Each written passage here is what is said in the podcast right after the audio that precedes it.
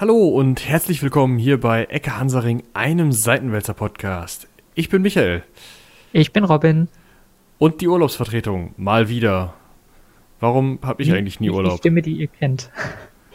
Ja, genau. Aber warum habe ich nie Urlaub? Ich finde das doof. Ach, das war keine rhetorische Frage. Ja, das liegt daran, dass du ähm, äh, ja so ein bisschen die Arschkarte gezogen hast, scheinbar. Ja, danke. Ich wollte äh, aus Urlaub eine Überleitung machen, weil wir machen ja jetzt auch ähm, Urlaub. Das ist richtig. Also, ja, das klingt schon wieder so gemein und ist wahrscheinlich auch politisch völlig inkorrekt. Also es geht darum, dass wir eine lange Seereise antreten. Wobei, so lange ist ja gar nicht gefahren, oder? Nee, so lange nicht, aber weit weg, das könnte man auf jeden Fall festhalten. Ja, das stimmt. Also wir hatten euch eigentlich die Hexen versprochen, aber Moritz möchte selber hexen, deswegen ähm, müssen wir jetzt äh, was zwischenschieben. Ja, äh, und wir schieben äh, zwischen Christo, Chri- was? Christofo Colombo oder auch Cristobal Colon oder Ist das nicht dieser, dieser Detektiv aus den Fernsehserien? äh, Colombo, ja, das stimmt. Cristovao, Cristovao, ich, ich kann kein Portugiesisch. Ähm, und latinisiert Christophorus Columbus, den kennt man vielleicht. Ja, jetzt klingelt's, so langsam. Äh, wurde mir weitergeleitet von Christoph Kolumbus. Auf Deutsch ist, wird, schreibt er sich also hinten das Teil mit K. Äh, ich habe den immer mit C geschrieben. Naja. Ich auch, aber scheinbar gut. Christoph Kolumbus mit K. Also es geht um die äh, Entdeckung der, äh, ja, ist auch wieder falsch. Also äh, um den Versuch, den Seeweg nach Indien zu finden und äh, die dabei äh, Landung auf verschiedensten Inseln vor Mittelamerika, ähm, die gemeinhin als Entdeckung Amerikas bezeichnet wird, obwohl schon ganz viele andere vorher da waren. So?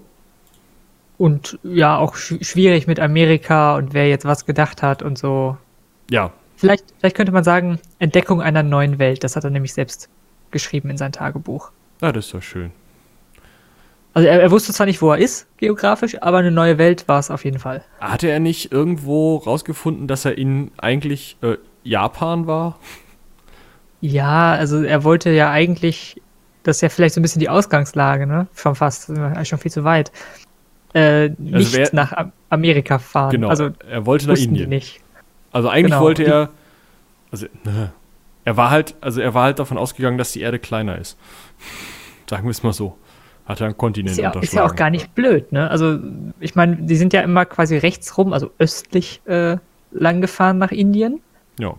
Und äh, wenn man jetzt davon ausgeht, dass die Erde halt rund ist, und das sind sie ja durchaus davon ausgegangen, also ja, diese Ähm, Scheibensache ist ja, ähm, ja mehr spätere ähm, ja, Andichtung ans Mittelalter. Also normalerweise auch die Kirche hatte kein Problem damit, dass die Erde eine Kugel ist. Ja, und selbst die äh, alten Griechen haben das schon ausgerechnet und wussten sogar von den Durchmesser der Erde. Ja. Das äh, fand ich immer ganz spannend, dass sie davon hingegangen sind und irgendwie mit äh, zwei Säulen ausgerechnet haben, was die Erde für einen Umfang hat. Also, oh. ja, könnte ich nicht. Ähm, Nee, aber die alten Griechen konnten bitte. sowas. Ja, aber äh, wenn man jetzt mal so drüber nachdenkt, ne, Erde ist rund, Indien ist sehr weit rechts auf der Karte im Osten, dann müsste man ja einfach nur andersrum fahren und kommt dann auch an. Ja gut, wenn wir uns die Karte jetzt mal angucken, also die Idee von Kolumbus war ja jetzt, ähm, wir, wir fangen einfach mal in ja, Spanien mehr oder weniger an, Ja, ne? Und äh, hier, ich habe da mal so eine Karte für dich, warte. Äh, äh,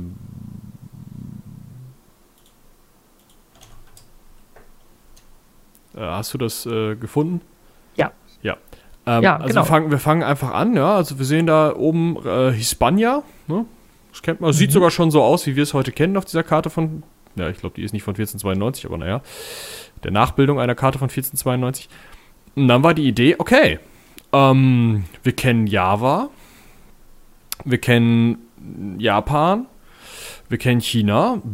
Das ist halt, wenn die Erde eine Kugel ist, musst du von Spanien eigentlich nur über den Daumen 4500 Kilometer nach Westen fahren und müsstest eigentlich äh, in Japan ankommen. Und von da aus Ja. kannst du ja dann eben Wasser aufnehmen und kurz nach China runter. Und China ist ja auch nicht so groß, ne? Das ist ja auch klar für die Leute damals gewesen. Und so Sachen wie Korea oder so haben die gleich komplett außer Acht gelassen. Ähm, und dann äh, kannst du halt eben schnell schön aus Indien deine Gewürze holen, dann die 4500 Kilometer zurück. Ja. Und dann äh, hast du schon gewonnen im Endeffekt. Ja, eigentlich äh, gar nicht so blöd aus der Sicht quasi gesprochen. Ähm, sag mal, weißt du, warum die da nicht schon viel eher auf die Idee gekommen sind? Ähm, die wussten halt nicht, also erstens haben die meisten Leute nicht mit äh, 4500 Kilometern ähm, gerechnet, äh, sondern also Kolumbus und einige Vorgänger, auf die er sich bezogen hat, haben äh, ausgerechnet, dass oder haben, war, sahen da, sind davon ausgegangen, dass die eurasische Landmasse 225 Grad der Erdkugel einnimmt. Was ja ziemlich viel ist, wenn man von 360 Grad ausgeht, ne? Eben, und dann blieben halt noch 135 Grad nischt Eurasien. Ja. Und das hieße halt, ähm, wenn man jetzt sagt, okay, man fährt von der einen Kante zur anderen, dann muss man ja nur noch so 130 Grad überbrücken. Und das sind halt, wenn man dann noch ausrechnet, dass die Längen gerade kleiner sind, als sie es wirklich sind, also sie haben noch eine falsche Zahl genommen, ähm, wären das halt nur 4500 Kilometer von den Kanaren nach Japan. Wir heute wissen und viele damals wussten auch schon, das ist wesentlich mehr, weil die andere Zahlen für die Längen gerade benutzt haben. Die sind auch davon ausgegangen, dass es 180 und 180 Grad wären. Mhm. Also schon der antike Ptolemäus. Und ähm, damit, also mit den neuen Zahlen sozusagen, kommt man auf 20.000 Kilometer. Und diejenigen, die 20.000 Kilometer gedacht haben, haben halt gesagt, hm, wir haben ja Das keine Ahnung, was, was da so zwischen ist. Ähm, hinterher fällt man da runter oder wird weggestrudelt oder die Winde fahren einfach nicht mehr weiter und dann stehst du da irgendwie. Also vielleicht ist da so ein Schiffsparkplatz, wo einfach alles, was da lang fährt, hängen bleibt. Oder die wussten es ja wirklich nicht. Nee, klar. Und ähm, deswegen haben die gesagt, "Na, das ist vielleicht eine relativ gewagte Nummer. Und äh, haben sich dann gedacht, nee, haben sie, müssen sie nicht haben. Ich meine, man muss sich mal überlegen, was damals ähm, teilweise an ähm, ja, also äh, überhaupt an Berichten sozusagen, an, an wirklich als bekannt genommenen ähm, Grundlagen für so eine Seereise benutzt wurde. Also es war ja nicht so, dass man sagt, ja, wir haben jetzt mal eben hier GPS angeschmissen, ähm, da mal kurz drauf geguckt und wenn du dann mit dem Lineal sagst, hier lang und dann noch ein bisschen Ahnung von Winden hast, dann kriegst du das wohl hin. Mhm. Sondern äh, vielmehr ist man hingegangen und hat ähm, so geile Berichte gehabt, also so, so Reiseberichte auf Latein. Ähm, So nach dem Motto, ich bin dann mal in die Richtung gefahren und das waren dann so zehn Tage und vielleicht, wenn du Glück hast, hat er auch noch eine Längenangabe angegeben, so und so viel Seemeilen oder so. genau. Und dann bin ich da irgendwie nach Südosten abgebogen und ja. Also ich habe hier jetzt mal so ein kleines Beispiel mitgebracht, an dem sich angeblich ähm, Kolumbus auch äh, orientiert hat, weil er eben gesagt hat, okay, es haben schon Leute geschafft, auf andere Inseln oder so zu kommen äh, in, in westlicher Richtung. Also da ist nicht einfach nur irgendwie viel Wasser und dann nichts mehr. Mhm. Ähm, unter anderem hat das angeblich geschafft der äh, irische Mönch, ähm, der heilige Brandon. Das ist ein sehr cooler Name für einen Mönch. Ja, das äh, war ein Mönch äh, im Jahr, also zwischen dem Jahre 565 und 573 will der laut einem ähm, Reisebericht ähm, gerade mal gucken, wo sie den genau herhaben. Äh, auf jeden Fall, der halt so äh, im stille Postprinzip an uns über äh, liefert ist. Also genau, äh, aus einer späten, aus einer späten Handschrift des äh, späten 10. Jahrhunderts. Also da schon mal 500 Jahre stille Post, bis das mal richtig aufgeschrieben wurde. Ja, klar. Ähm, will der Folgendes gemacht haben, der will mit so einem Lederkanu, das in ähm, Irland scheinbar so gebaut wird, also so ein Holzgestell, wo Leder drumrum kommt und das Leder wird geteert und dann kannst du damit rumbrettern. Ein Kawak oder wie spricht man das aus? Ja, ich habe keine Ahnung. Auf jeden Fall ähm, 5,50 Meter lang, sagen wir mal, hatte ein großes und einen Meter breit. Ähm, damit will der von Irland ähm, über an einigen Inseln vorbei. ähm, unter anderem irgendwie mehrere äh, ja, Wikingerinseln irgendwie angelaufen haben. Dann von einem Greif angegriffen worden sein, den Kampf mehrerer Meeresungeheuer ähm, gesehen haben, ähm, an Eisbergen vorbeigekommen sein, an einer Vulkaninsel vorbeigekommen sein, im Treibeis gefangen gewesen sein und dann irgendwie, nachdem sie auf Island waren, auch noch auf der sogenannten Insel der Seligen gewesen sein. Äh, dann Aha. zurückgefahren sein und dann ist dieser Brandon auch irgendwann zu Hause gestorben. Also entweder hatte der einen sehr lustigen Fiebertraum. Ähm, Oh, es ist äh, insgesamt nach, äh, äh, also in 120 Versionen gibt es diese Fahrt. äh, diese Navigatio Sancti Predani. Ähm, also das, diese Insel der äh, Seligen, das sagte Kolumbus halt, ja, muss ja in Japan gewesen sein.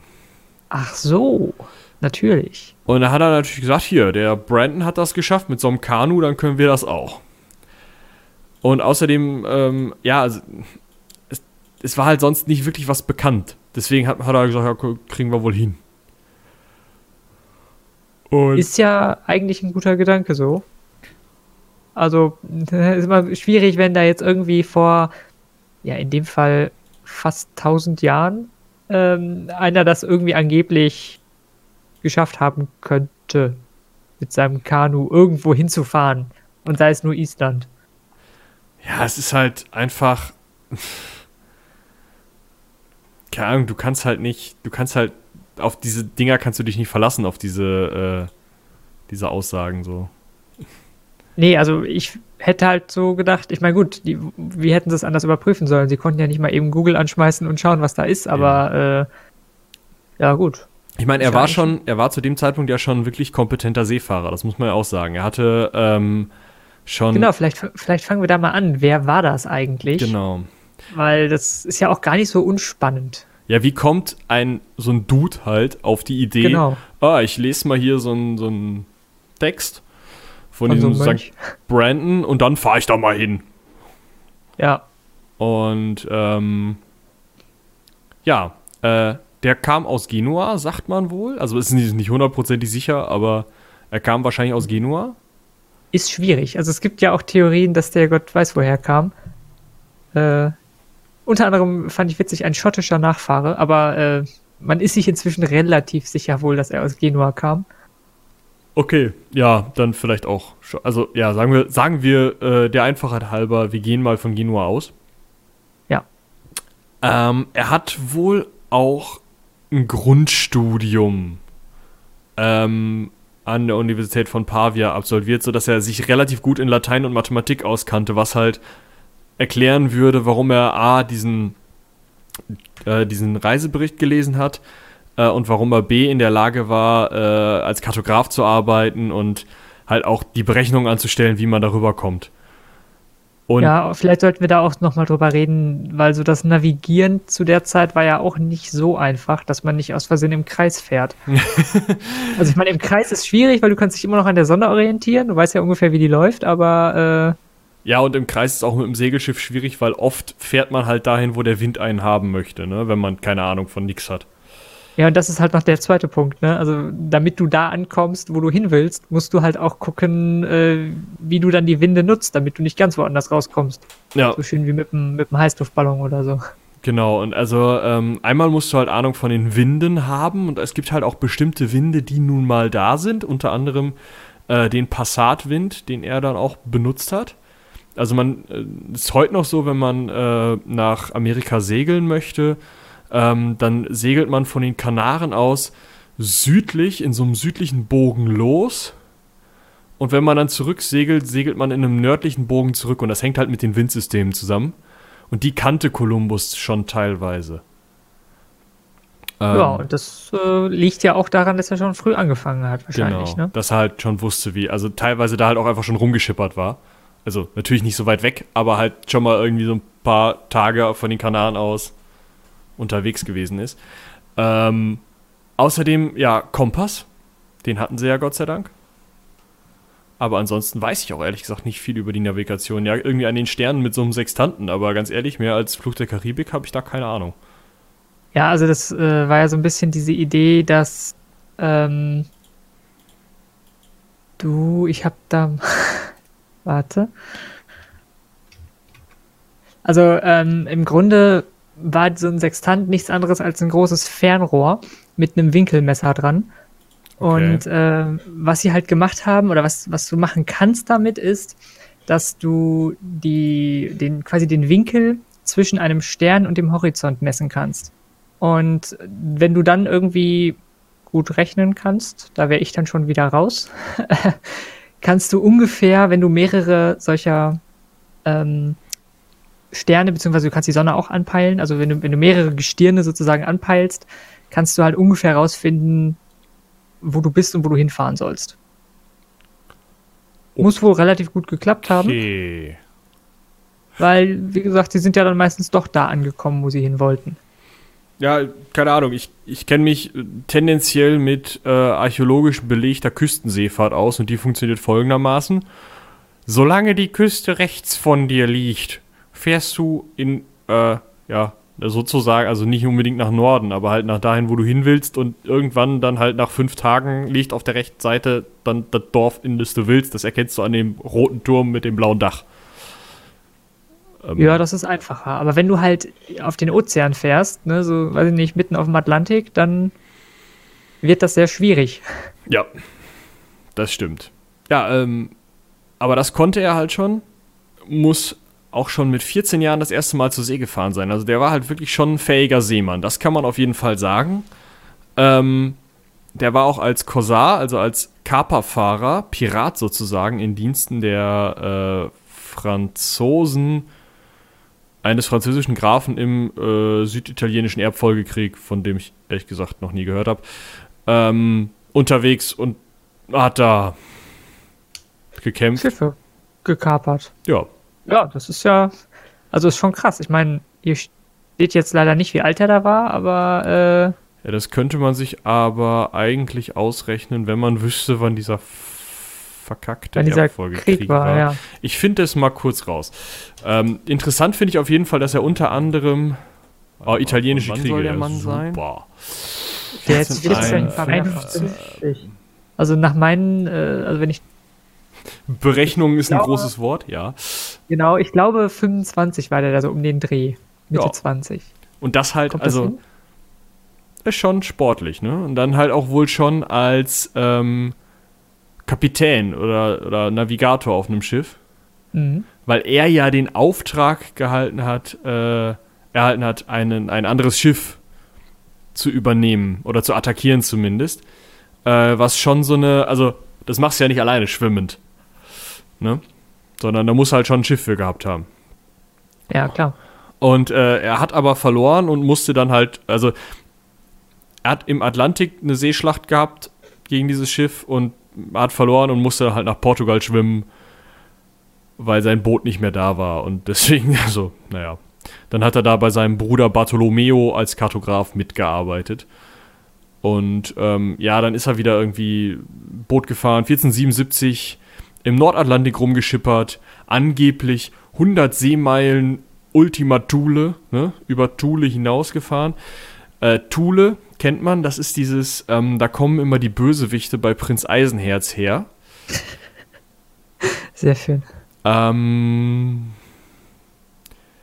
ja, also man ist sich nicht so richtig einig, was das denn ist, aber da. Ähm, also ist wohl eine Insel. Also eventuell. ja, genau. Also irgendwie, also da ist halt irgendwie alles ineinander gerührt worden, was man so als an bösen, dunklen nordischen Königreichen hatte. Also keltische Anderswelt, äh, irgendwie das Königreich von Hell, dieser, dieser ähm, Bösen aus dem letzten Torteil. Ähm, also alle möglichen ziemlich komischen ähm, äh, Ideen.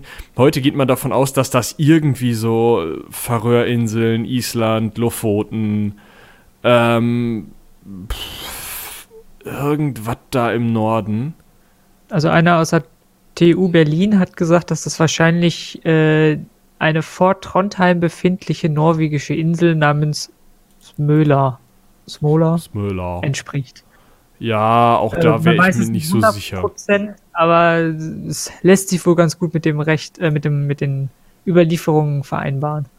Okay. Also auf jeden Fall ist das irgendwie vielleicht eine Insel, die sie da hatten. Wahrscheinlich hat jeder auch eine eigene. Äh, Eben das Problem ist ja auch, also das, was dieser Geodät da rausgefunden hat, ist ja äh, basierend auf den griechischen Angaben, den alten Griechen, die da mal hingeschippert sind.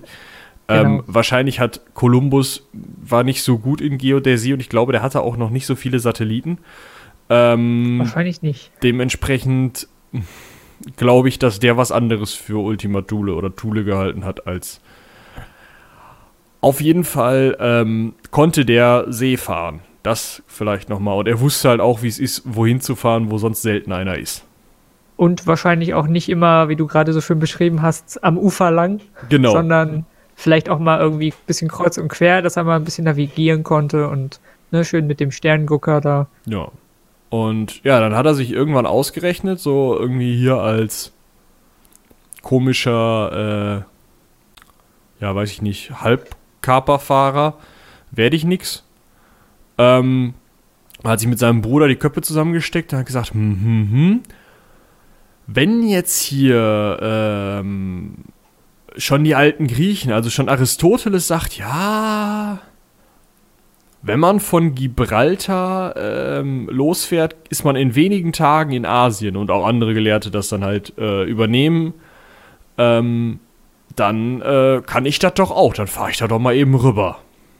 Ja, und das war ja auch vor allem so ein bisschen die Idee, wenn man das hinbekommt, dann hat man einen wahnsinnigen Vorteil allen anderen gegenüber, weil dann kann man nämlich diese ganzen tollen Sachen, die es so in Indien gibt, alle mal eben schnell Genau. quasi rüber. über den kurzen Weg mit seinem Schiff rüberfahren und muss nicht wie alle anderen irgendwie so um Afrika rum und dann noch ein Stück und ja.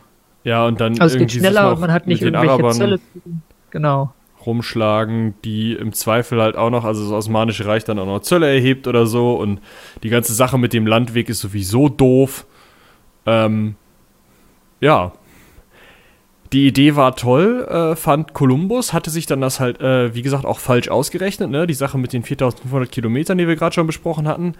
Ähm, Ja, aber jetzt ist ja so eine Reise leider nicht ganz günstig. verstehe ich gar nicht. Also hat er nicht einfach, der Ja. hatte doch ein Schiff. Weiß ich gar nicht, ob er zu der Zeit eins hatte, aber wenn dann ja maximal eins. Ja, warum ist der da nicht hingegangen, hat gesagt, komm, hier, eben schnell, machen wir den Kahn voll. Zickzack, 20 Mann und Attacke. Gute Frage, weiß ich gar nicht, warum er das nicht gemacht hat. Aber- Aber, ähm, weiß ich nicht, fand er uncool. Außerdem musst du ja auch irgendwie, also wenn er dann irgendwas findet, dann kann er ja da nicht seine Fahne reinstecken, die er sich selber so gemalt hat und sagen, ja, das ist jetzt meins. Ich bin hier König von der Gegend. Das hätte ja nicht Ich funktioniert. glaube, w- wenn er gewusst hätte, wo er hinfährt, nach Amerika, hätte er das vielleicht machen können. Aber er dachte ja, er fährt halt nach, nach Indien und muss dann ja unter irgendeiner Flagge segeln von irgendjemandem, der dann als potenzieller Handelspartner Anerkannt auch wird, das stimmt. kommt. Genau. Und äh, ja, dann hat er mal so rumgefragt, ne? Ja, als erstes hat er ja Johann gefragt. Äh, Johann von Portugal, der hatte ja, ähm, also hat er 1484 schon nachgefragt, hat gesagt, ja, hier, ihr seid ja sowieso äh, ganz gut äh, in Richtung hier ähm, äh, Entdeckungsfahrten und so. Ihr seid schon fast ganz um Afrika rum. Habt ihr nicht, ne? Bock. Hatten sie nicht so. Verstehe ich gar nicht. Ja, der Johann hat gesagt, nee, guck mal, meine Jungs haben das durchgerechnet. 4500 Kilometer, da kommst du nicht mit hin, ähm, das wird zu teuer, ähm, da kommst du nicht durch, äh, da säufst du irgendwo ab oder sonst was. Hm, das nasse Grab für unser Geld, das machen wir lieber anders. Frag doch mal wen anders, bei uns wird das nix. Ja, und dann hat er halt wen anders gefragt, ne? Ja, Ferdinand und Isabella, ich habe hier auch zwei Fotos. Ja, Die, die sehen schon total begeistert aus von der Idee. Herr Grazi mit der Haube. Naja. ja. Genau, und äh, die haben auch nach einigem Hin und Her und äh, nach Beendigung der Reconquista, über die wir, glaube ich, am besten wann anders sprechen, sonst wird es wirklich zu viel, ähm, haben die auch Ja gesagt. No? Ja, also er musste da ja noch so ein bisschen, äh, ne, hier und da so ein bisschen Druck anwenden und so, aber in großer. Ja, er wollte dann auch nochmal nach Frankreich und hat gesagt, nee, die zahlen aber mehr und, äh. und dann haben sie ihn ja noch irgendwie kurz vor, was war das, Granada? Abgefangen, äh, abgefangen. genau. Ja, nee, also wenn du es so meinst, ja, dann. Und dann hat er sich für sich rausgeschlagen, ähm, dass er den erblichen Titel des Admirals des Ozeans, also des Admirals aller Weltmeere bekommt und Vizekönig von allem wird, was er entdeckt. Das ist schon cool, ne? Ja. Also, Admiral des Ozeans, nicht schlecht. Nicht schlecht. Ich verstehe zwar nicht, was da, also, wenn der irgendwo angekommen wäre und da Schiffe gewesen wären, hätte er immer sagen können, yo, das ist meins, ich bin hier der Admiral. Wahrscheinlich, ne? Und Vizekönig ist ja auch schon cool, weil er wird sich ja auch ausgerechnet haben, dass dann so eine Königin Isabella nicht in Indien jetzt, also er dachte ja Indien, äh, ist quasi anwesend, weil die muss ja zu Hause regieren. Dann wäre er da halt König gewesen. Im Endeffekt wäre er das gewesen. Das stimmt, ist eigentlich ganz also schön. Kann man, ja. kann man so mal machen. Ähm, ja, und das haben sie ihm auch durchgehen lassen. Und dann ist er halt 1492 losgefahren. Und das kennt man ja. Ich weiß nicht, äh, wir hatten schon mal über den Film geredet hier, äh, Conquest of Paradise, ne? Gerard Depardieu, damals noch schlank und Franzose. Ähm, vorne auf dem Schiff, äh, drunter her Vangelis. Äh, ne? Kennst du? Ja, dann auf in die neue Welt und so. Genau. Äh, auch einer der Filme, die, naja, historisch korrekt so eine Sache. Wobei man da mal sieht, wie klein die Schiffe waren. Das schon. Ja, das, äh, das hatte ich gerade tatsächlich im, im, Vorgespräch schon kurz erwähnt. Also er hat ja drei Schiffe mitgenommen. Ne? Die Santa Maria, die Ninja und die Pinta. Genau.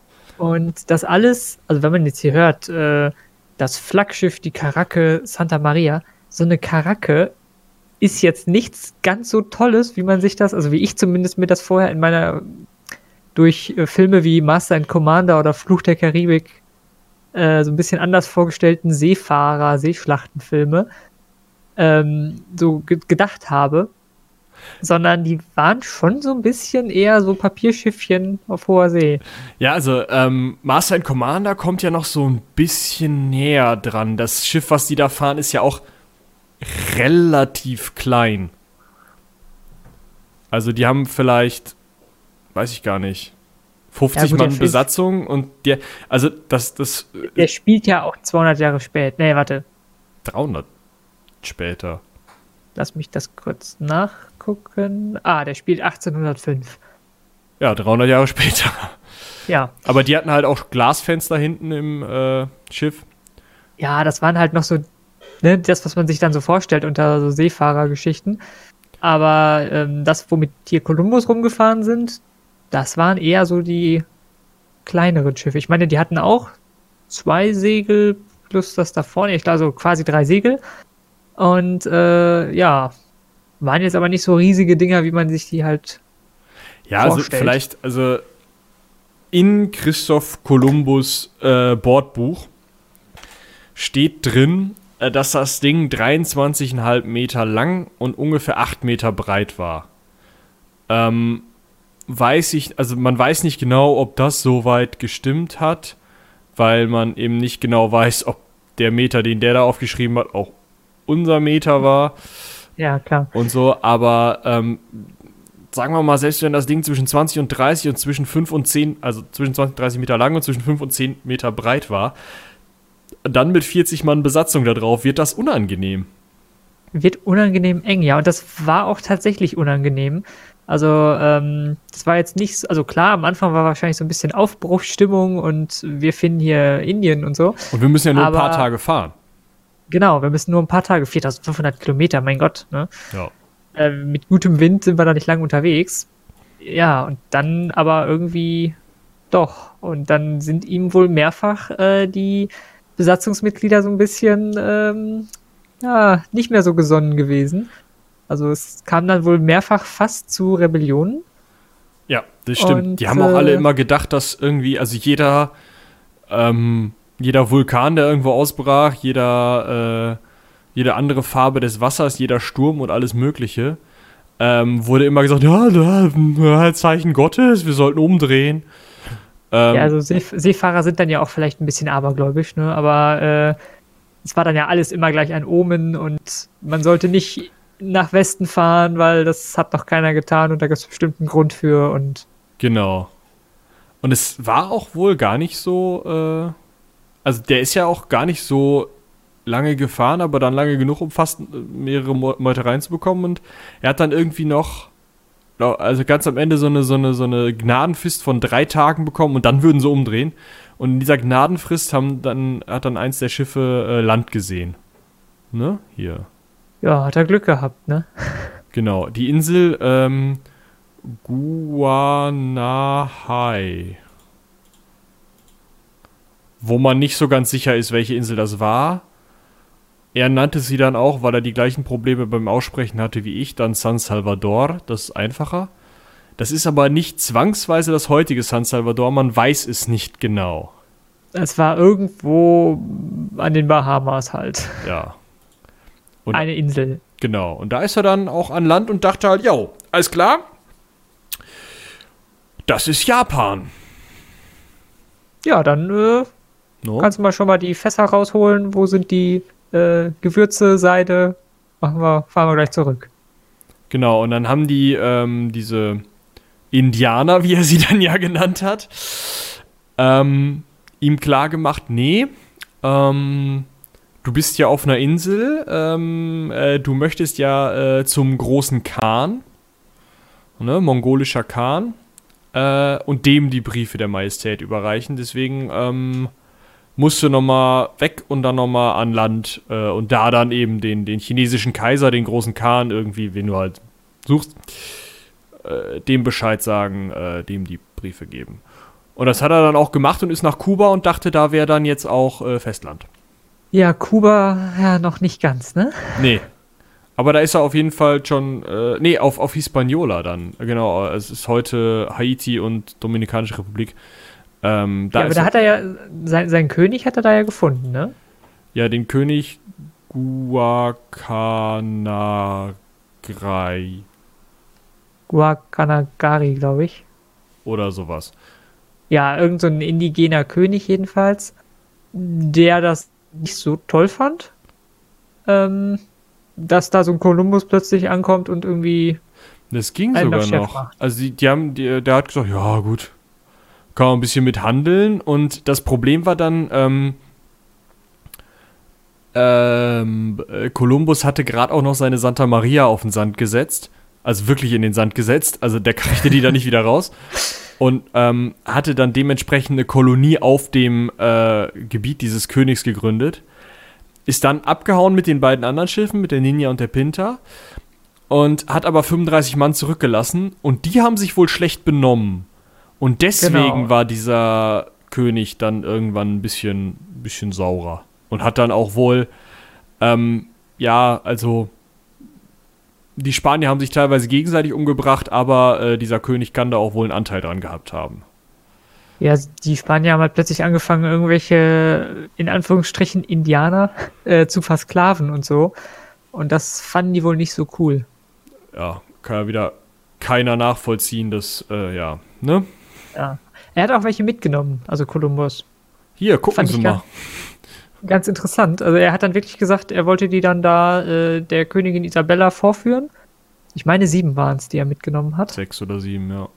Ja, und äh, ich habe leider nichts gefunden, was hinterher mit denen passiert ist.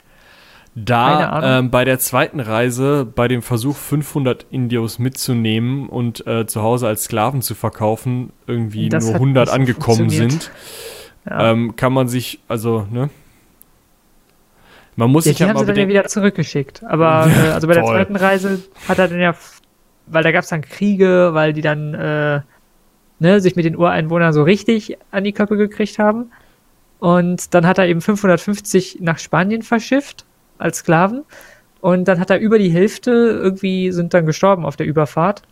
Und äh, die anderen, die wurden dann in Spanien von Isabella, also Königin Isabella, wieder freigelassen und wieder zurückgekarrt mit dem Schiff. Weil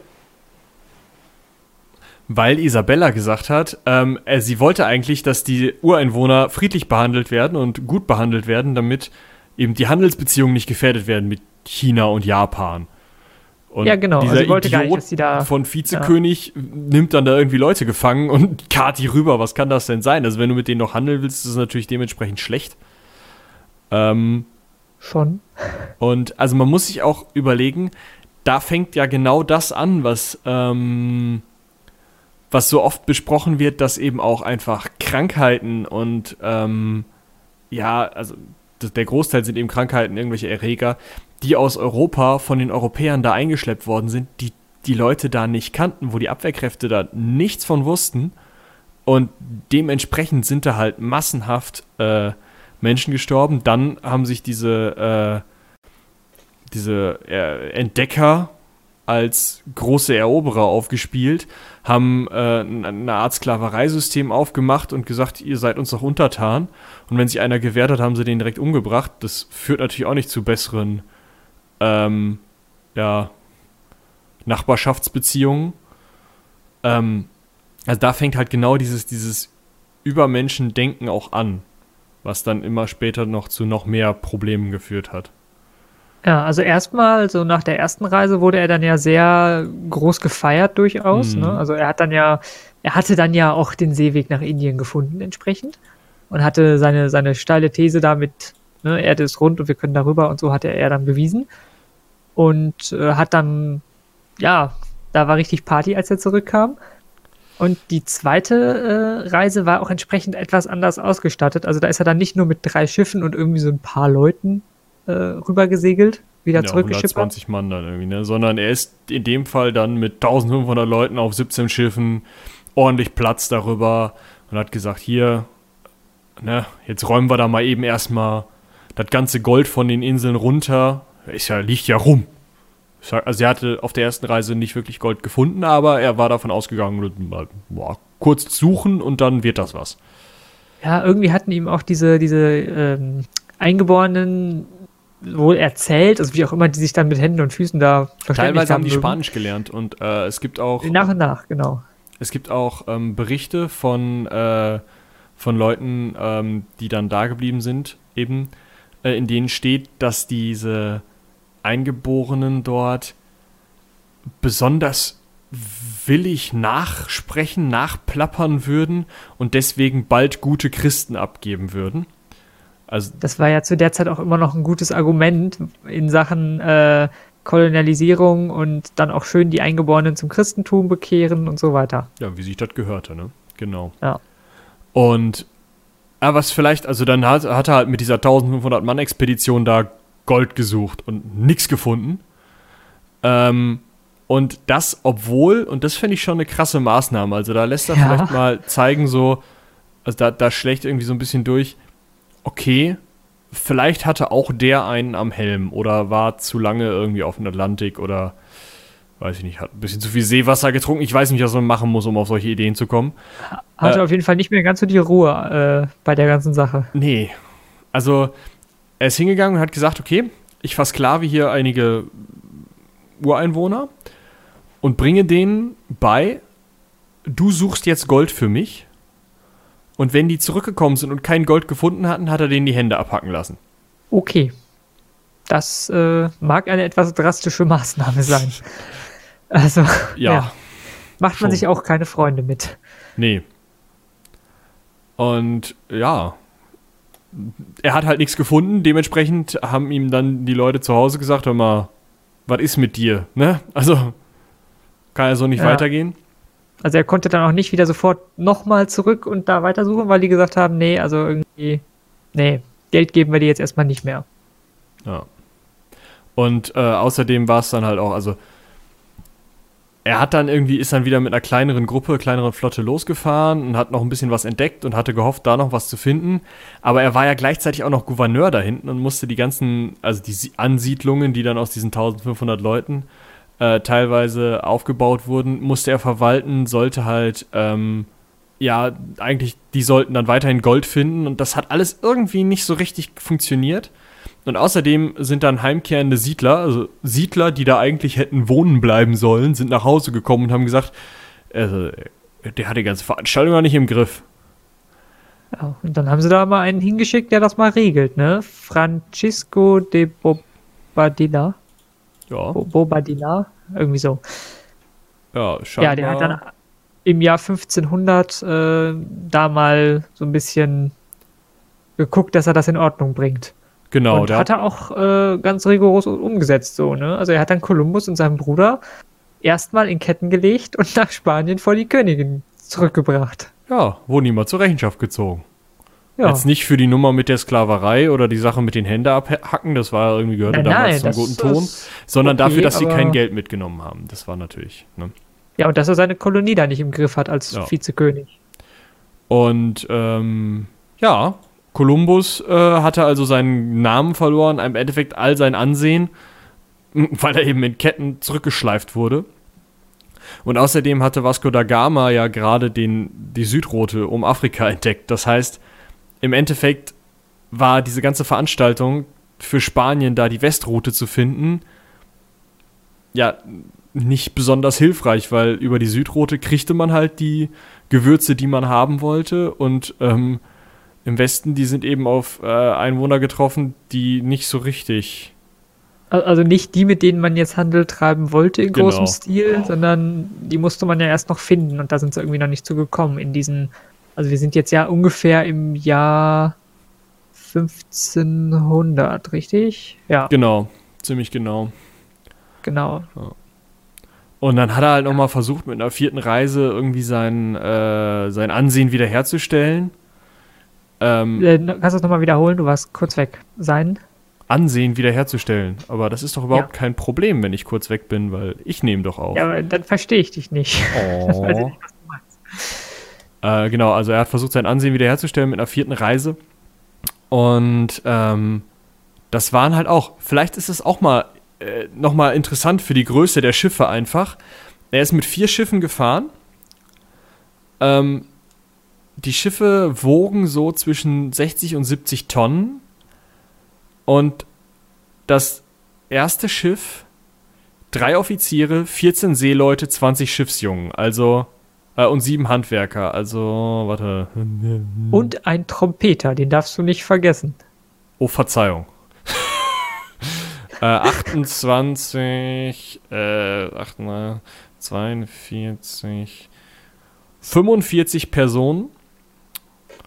Das nächste Schiff hatte nur 26 Mann Besatzung, das nächste Schiff 31 und das danach 25. Also mega kleine Kähne. Und War äh, ja, wohl gut warm da. bitte? War wohl gut warm unter Deck. Ja, muckelig, ne? Mit 40 Leuten. Hm. Ja, Wahrscheinlich, wahrscheinlich deshalb auch die Schiffsjungen. Weil die waren ja kleiner und leichter wahrscheinlich. Ach so, ja, das stimmt, das kann natürlich sein. Vielleicht Da mussten auch du einfach. quasi 20, 20 Schiffsjungen mitnehmen und hattest nur 13 Plätze belegt oder so. Mm, mm. Vielleicht war auch einfach immer die Hälfte der Truppe als Wache an Deck. Mag auch sein. Die mussten ja zumindest immer mindestens zwei, drei Leute haben, die da immer Ausguck gemacht haben und so. Ja. Ich dachte, das sei erst im U-Boot erfunden worden, dass man sich irgendwie in die Koje des Vorgängers legt, aber gut. Ja. Ja, Ja, allgemein äh, hatten sie ja auch zu der Zeit auf See noch also andere Probleme. Ne? Du musst ja dann auch Proviant mitschleppen für diese Leute. Das ist ja nicht wenig. stimmt. Und dann hast du halt auch, also was 40 das, Mann? was das für ein Proviant ist. Ne? Also, wenn noch im, im äh, 18. Jahrhundert es Probleme mit Skorbut gibt, kann man sich vorstellen, wie es da teilweise ausgesehen hat. Ähm, wenn da wirklich nur irgendwie Schiffszwieback und mal ein geschossener Seevogel gegessen wird. Ja, und dann hast du halt Wasser, weil das, du kannst ja nicht Wasser aus dem Meer nehmen, ist ja salzig. Das heißt, du schleppst dann für diese 40 Leute für, wie lange sind die immer unterwegs gewesen? Weit über einen Monat, ne? Ja. mm, Musst du ein paar Fässer Wasser mitnehmen? am 11. Mai losgefahren, am 14. August angekommen, ja. Drei Ja, Monate. Ähm, das ist nicht wenig. genau. Und da muss halt genau ein paar Fässer Wasser mitnehmen. Ja. Also das Gut. Also gewaschen haben sie sich jetzt auch nicht oder so. Also Ja, dementsprechend. oder mit Seewasser, ne? Also klar, das geht schon.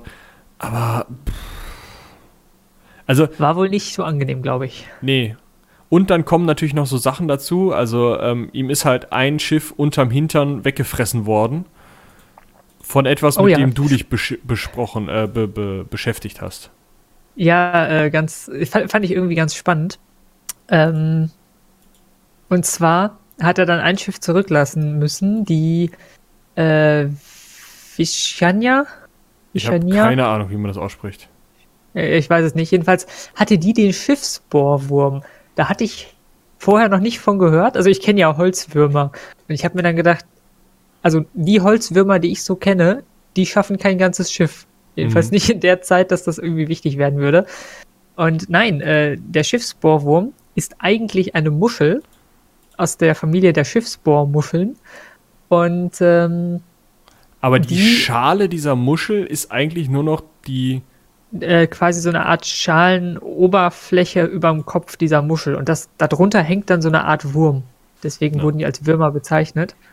Also der, der Körper der Muschel ist so eine Art, sieht aus wie so ein Wurm halt. Ja, und die Muschelschale nutzt er zum Raspeln. Genau, also der frisst auch nicht dieses Schiff jetzt oder so, sondern äh, die, die, die raspeln die sozusagen so, so ein bisschen ab. Also nicht nur so ein bisschen, sondern äh, die schaffen wohl, wenn das dann genug sind, also wenn so ein Schiff sich quasi diesen, diese Muscheln einfängt, ähm, schaffen die die relativ schnell, so ein Schiff ja fahrtunfähig zu machen. Ja, Und das wahrscheinlich war derzeit wirklich ein Problem. Also anzubohren halt, ne? ja, genau. Die sind extrem äh, tolerant gegenüber Umwelteinflüssen. Also ähm, Salzwasser macht denen nicht viel aus. Die ähm, Hitze zum Beispiel, also sie können zwischen 0 und 30 Grad leben. Das, Was unter Wasser auch nicht so das Problem ist, es sind ja immerhin Muscheln. eben, das ist so alles, was du durch äh, ja im Wasser irgendwie im Meer haben kannst, so gefühlt. Und äh, das Problem ist auch noch, dass die sich quasi so ein bisschen da in dieses Holz reingraben. Und deswegen sieht man das von außen gar nicht großartig. Aber dann irgendwann Sondern- läufst du mal übers unterste Deck, pff, stehst du unten im Meer. Genau. Das wird Cool. einfach unglaublich äh, spröde, dieses Holz, und wird so, so, so ja, man kann hier ja so, so, so einen Holzbalken halt durchbrechen, wenn man möchte. Und das ist ähm, tatsächlich ein Grund, warum heutzutage, also ein Grund, neben vielen anderen, äh, warum Holzboote heutzutage mit Metall oder Kunststoff imprägniert werden, damit die sich eben nicht so einen Wurm oder so eine Muschel einfangen. Super. Ja, Ja, spannende Sache. Und äh, ja, deswegen hat er dann eins seiner Schiffe erstmal verloren und die anderen. und musste dann äh, noch mit anderen weiterfahren. Mit seinen drei anderen musste er dann halt auch hängen, also erstmal äh, umfangreiche Reparaturen machen. Und ähm, ja, ist eben äh, auf Jamaika erstmal gestrandet und hat da ein bisschen gehandelt. Ja, und- aber weil die, äh, wie das immer so ist, wollte man dann wieder zu viel rausschlagen für sich. und das ist dann irgendwann aufgeflogen. Ich denke mir bei solchen Sachen immer so, mein Gott, Leute. Jedenfalls haben dann die ähm, Einwohner den Handel eingestellt und ich, ich weiß jetzt nicht, wie das auf Jamaika ist, aber da gab es wohl jetzt nicht so viel sonst auf dieser Insel. Ja. Ja, und dann äh, hat er sich ja was, finde ich, eine ganz spannende Story dazu nutzen gemacht. Ja, genau. Also dann äh, habt ihr, äh, also erstmal hast du Robin, die anderen können ja nicht antworten. Also ihr könnt dann antworten, indem ihr mir schreibt an Neue Welt at seitenwälzer.de oder Oh so. ja, das klingt schön pathetisch. Ja gut, neue Welt Ja. at seitenwälzer.de. Ähm, äh, hast du diesen ähm, unsäglichen Mittelalterfilm mit Whoopi Goldberg gesehen? Ich glaube nicht, nein.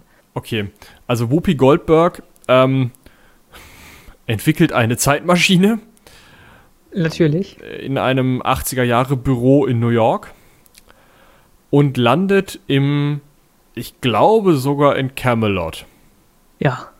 Und die macht es nämlich genauso wie Columbus. Ich weiß nicht, wer sich da bei wem inspiriert hat, aber ähm, sollte man Whoopi mal fragen.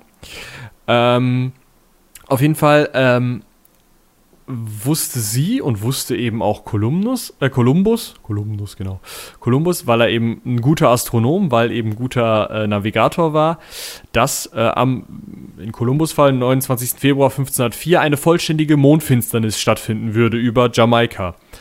Und ah. dann hat er eben gesagt, ja, Freunde, wenn ihr nicht mit uns handeln wollt, nehme ich euch halt den Mond weg. Das ist ziemlich fies. Vor allem, weil die ähm, ja, Ureinwohner dann ja auch gerade so zu, zu den Gestirnen und Mond und Sonne und so weiter ein anderes Verständnis hatten als die Spanier. Genau, weil die den irgendwie angebetet haben oder irgendwie halt dachten, ihre Götter wären jetzt sauer oder so. Ähm, genau. Hat eben, äh, haben sie dann den Handel wieder aufgenommen und äh, Kolumbus hat dann gesagt, ja gut, okay, dann gebe ich euch den halt zurück und hat dann natürlich im genau richtigen Moment irgendwie was gesagt und dann sah es halt eben aus, als hätte er diese Mondfinsternis wieder beendet. Ja. Hat ihm aber nicht so viel gebracht, weil seine Leute dann irgendwie doch nicht so super cool drauf waren, nachdem er eben da gestrandet war. Ähm, und er saß halt ein Jahr auf Jamaika fest und musste also dann. Die haben dann erstmal gemeutert, ne, genau. seine Kollegen. Und irgendwie saß er fest und irgendwie hat er es dann geschafft, nach Hause, nach Spanien zurückzukommen.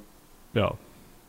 Ja, und ne, Fazit, er ist viermal rübergeschippert, hat es geschafft, neun Schiffe dabei auf dem äh, Meeresgrund irgendwo zurückzulassen. Ach, schön. Das, äh, ne, wenn man bedenkt, was so ein Schiff zu der Zeit auch gekostet hat, und wahrscheinlich waren dann auf diesem Schiff auch jeweils wieder 40 Leute drauf, so um den Dreh. Wobei er die ja nicht das zurückgelassen ist, hat. Die sind ja meistens, meistens ja. war es ja so, dass das Schiff so halbwegs kaputt war, aber ähm, ja, und dann die Leute die dann halt sich retten so konnten oder halt dann da bleiben mussten, wo ich mich natürlich auch ähm, bedanken würde. Ne? So, ja, äh, sorry, ähm, euer Schiff ist kaputt, äh, ihr bleibt jetzt hier äh, in dem, was wir neu entdeckt haben. Ja, vor allem, du kannst ja davon ausgehen, selbst wenn der es jetzt hinbekommt, also wenn er nach Hause zurückfährt und dann irgendwie wiederkommt und dich wieder abholt, dann ist der ja erstmal ein halbes Jahr beschäftigt. Ja. Also, so lange bleibst du dann da. Ja, danke. Ja, schön. Ja, und ja. dann ähm, ist er auch schon relativ bald verstorben. Ne? Zwei also Jahre nach der Rückkehr von seiner letzten äh vierten Reise, genau. Ja. 1506 im Alter von 55 Jahren. Warum, weiß man nicht so ganz, wird wahrscheinlich damit zusammenhängen, dass er dann ja auch äh, bei seiner letzten Reise schon irgendwie erkrankt war, heißt es. Ja, genau. Äh, ja, und. Äh, ah, genau, ja, seine Reise war noch nicht beendet. Oder was sagt man da jetzt? Ja, genau. Also, ähm, er wurde erst in Sevilla begraben, dann nach Santo Domingo in die Kathedrale überführt, weil sein Sohn das gesagt hat. Ähm, also wieder in die neue Welt geschippert, ne? Von Spanien mhm. aus. Ähm, dann, äh, ach so, Moment. er ist ja 1506 verstorben. Richtig. Sie haben ihn 1506, wahrscheinlich am 21. Mai, in Sevilla begraben. Erst 1542 haben sie ihn nach Santo Domingo rübergebracht. Ja. Dann haben sie ihn 1795, also mal entspannte 250 Jahre später, ausgegraben, also beziehungsweise aus seiner Schachtel in der Kathedrale geholt und nach Havanna rübergefahren weil sie sagten, nee, in der spanischen Kolonie, was Santo Domingo zu dem Zeitpunkt dann war, ähm, wollen wir nicht, äh, kann der lieber in Kuba sein. Und da ja. haben sie ihn dann aber auch rausgeholt, weil ähm, 100 Jahre später, 1898, äh, haben sie gesagt, nee, Sevilla ähm, wäre halt cooler. Und da liegt er wohl bis heute noch. Und wie viele Gramm sind jetzt noch übrig? Äh, etwa 150 Gramm. Ja, ist wohl auch stille Postprinzip. Da ist was auf dem Weg verloren gegangen. Ja. Cool. Ist äh, schwierig. Deswegen äh, konnte man tatsächlich bisher auch noch nicht ähm, seine Herkunft genau prüfen, ah. weil man könnte ja eigentlich eine DNA-Analyse machen und hm. könnte dann ne, gucken, wo kommt der her und äh, ja, zumindest, also man kann ja, man kann ja nicht irgendwie sagen aus der Gegend, äh, man kann nicht sagen aus dem Dorf, aber man kann sagen aus der Gegend kommt. Welche Abstammung kann man auch halt sagen? Ja. Also wo kommen seine Vorfahren her? Was war das für ein Dude? Mhm. Und ähm, ja, man vermutet, dass in Santo Domingo noch ein Großteil des Skelettes irgendwo ist. Aber. Okay, also ähm, meinst du, die haben den, den kompletten Leichnam da nach 30 Jahren rüber geschippert? Äh, nee, also dass er quasi da geblieben ist. Ja, aber, dass sie danach immer nur Teile äh, rüber geschippert haben. ja, aber von Sevilla aus dann halt doch schon, äh, schon den, das, das meiste mitbekommen haben, Genau, sozusagen. Ja. Genau. Ja. Und dann aber, als es dann weiterging, immer nur irgendwie Teile und ähm, es gibt aber, also man weiß, aber es gibt da auch wohl Gebeine, die man für die von Kolumbus hält. Mhm. Allerdings, äh, genau, also es gab mehrfach dann die Genehmigung, dass man den Sarg, also Wissenschaftler den Sarg halt öffnen dürften, um die Gebeine zu untersuchen. Zuletzt war das 2005. Mhm. Aber jedes Mal wurde die Genehmigung kurz zuvor wieder zurückgezogen. Oh. Also ja, tatsächlich noch gar nicht äh, den Leichnam so wirklich untersuchen können. okay. Ja, und vielleicht sollte man noch dabei sagen, also bis zu seinem Tod äh, hat Kolumbus ja geglaubt, er wäre da irgendwo hinter Japan quasi rausgekommen und hätte eben den Seeweg nach Indien entdeckt. Also so von Amerika war da ja noch gar nicht die Rede. Nee, das liegt aber auch daran, dass das damals ja noch nicht Amerika heißen konnte, weil der Dude, der das Amerika genannt hat, ja erst danach unterwegs war. Ja, einmal das äh, und weil man wusste wohl auch von so äh, indigenen Völkern, die irgendwie ja in der Nähe von Asien da zu Hause waren. Also die fanden das auch gar nicht so seltsam, dass dann da so Ureinwohner rumliefen, weil die kannte man eben aus Indien, China, Japan, aus der Ecke kannte man auch schon solche äh, Stämme, die auf irgendwelchen Inseln gelebt haben. ja, wahrscheinlich haben sie da aber halt eben irgendwelche Polynesier kennengelernt, ne? Irgendwie auf Java Ja, genau. oder sowas. Ja, okay. Ja, und äh, dachten dann, das wären so Stämme, die da halt Mhm. ne, leben. Und äh, deswegen wussten die auch schon so ein bisschen auf den ersten Reisen mit denen umzugehen. Also, dass sie zum Beispiel äh, sich von so äh, Glasmurmelperlen und solchen Dingen so, dass sie davon sehr begeistert sind, ähm, hatten die sozusagen schon von diesen anderen Ureinwohnern so ein bisschen als Erfahrung mitgenommen. Und äh, dass man eben einen komplett neuen Kontinent entdeckt hatte, den ja Kolumbus auch erst bei seiner, war es die vierte Reise, Genau. betreten hat. Betreten hat, ja. Also vorher war der nur auf den Inseln quasi äh, da Mittelamerikas unterwegs. Ähm, das kam ja dann erst später, unter anderem eben durch den Herrn äh, Amerigo Vespucci. Genau. Das ist jetzt der Mann, nach dem eben dann Amerika auch benannt wurde. Ne? Amerigo, Amerika und so. Und äh, das war ebenfalls ein äh, ja, Seefahrer. Also der hat auch mehrere Reisen eben äh, gemacht. Da ist die Datenlage ein bisschen schwierig. Äh, Bei Columbus kann man sagen, die Datenlage ist sehr gut, weil es mehrere Abschriften seines eigenen Berichtes und auch noch andere Berichte gibt, sowie einige ähm, ja, so Abrechnungen und sowas über seine, ähm, seine Schiffe und so.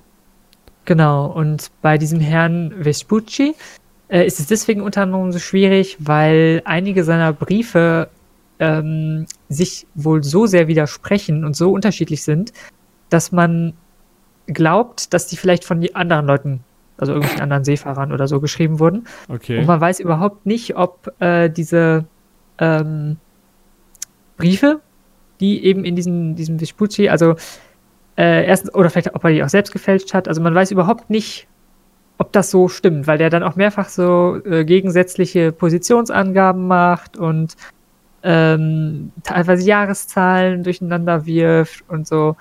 Vielleicht hat er auch und- gerne beim Schreiben getrunken. Ja, also man weiß das nicht so ganz. Okay. Vielleicht, keine Ahnung, konnte er auch einfach nicht schreiben oder so.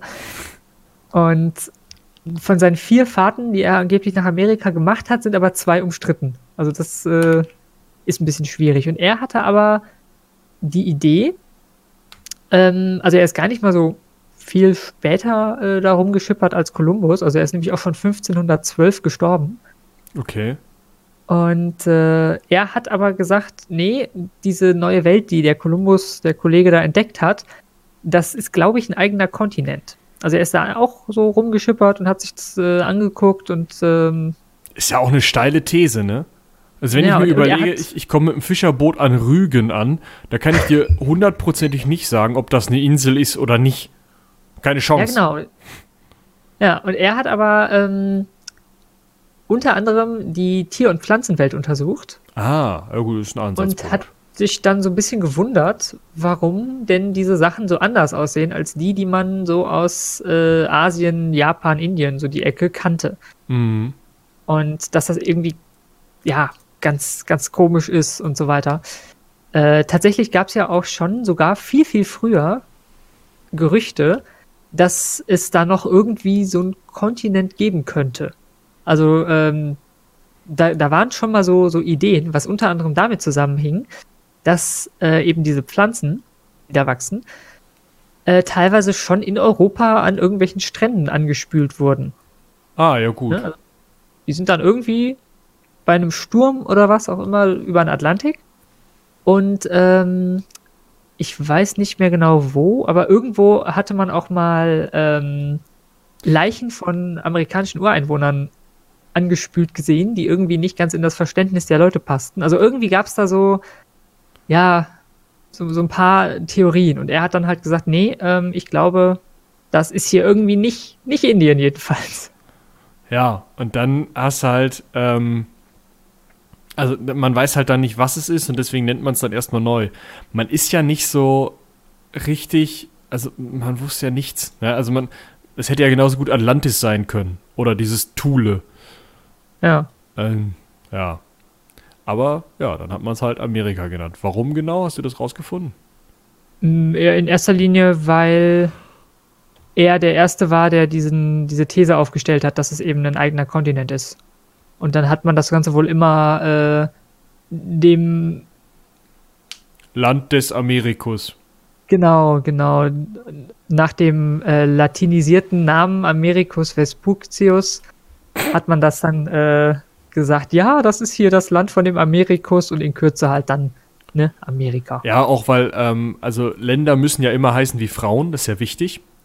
Ne? Europa ist ja eine Frau und Asia ist auch eine Frau und Afrika ist auch eine Frau. Man kann sich da lustige Gemälde angucken. Ähm, wo ja, die dann so Amerika klingt doch besser als Americo. Als, genau. Ja. Genau, und erst nochmal später, also ein Jahr später, 1513, nach dem Tod von diesem Vespuccio, äh, hat dann ein Mann, dessen Namen ich jetzt nicht ausspreche, weil das wird dann schwierig. Okay. Äh, Vasco Núñez de Balboa. Bestimmt. Ja, ein äh, Entdecker und Konquistador, der quasi einmal ja, rumgeschippert ist und äh, sich dann mal den äh, Pazifik angeschaut hat. Also quasi die andere Seite, die, die Westseite der Oh, aber USA eine- oder echt eine Fahrt. Amerikas. Aber der hat es dann bestätigt. Genau, der hat gesagt, ja, äh, das ist jetzt irgendwie nicht Indien, weil Indien wäre jetzt halt nicht so schmal an der Ja. Stelle. Das stimmt. Genau, und der hat dann gesagt, nee, ist ein anderer Kontinent, haben wir gefunden. Ja. Das guck mal. Ja, und dann, äh, glaube ich, könnt ihr euch dann, äh, du und Moritz, mit dem Rest beschäftigen. Da kommen dann ja noch so ein paar Jahre. Ja, da haben wir uns teilweise noch äh, schon mit beschäftigt, teilweise nicht. Da müsst ihr dann mal reinhören.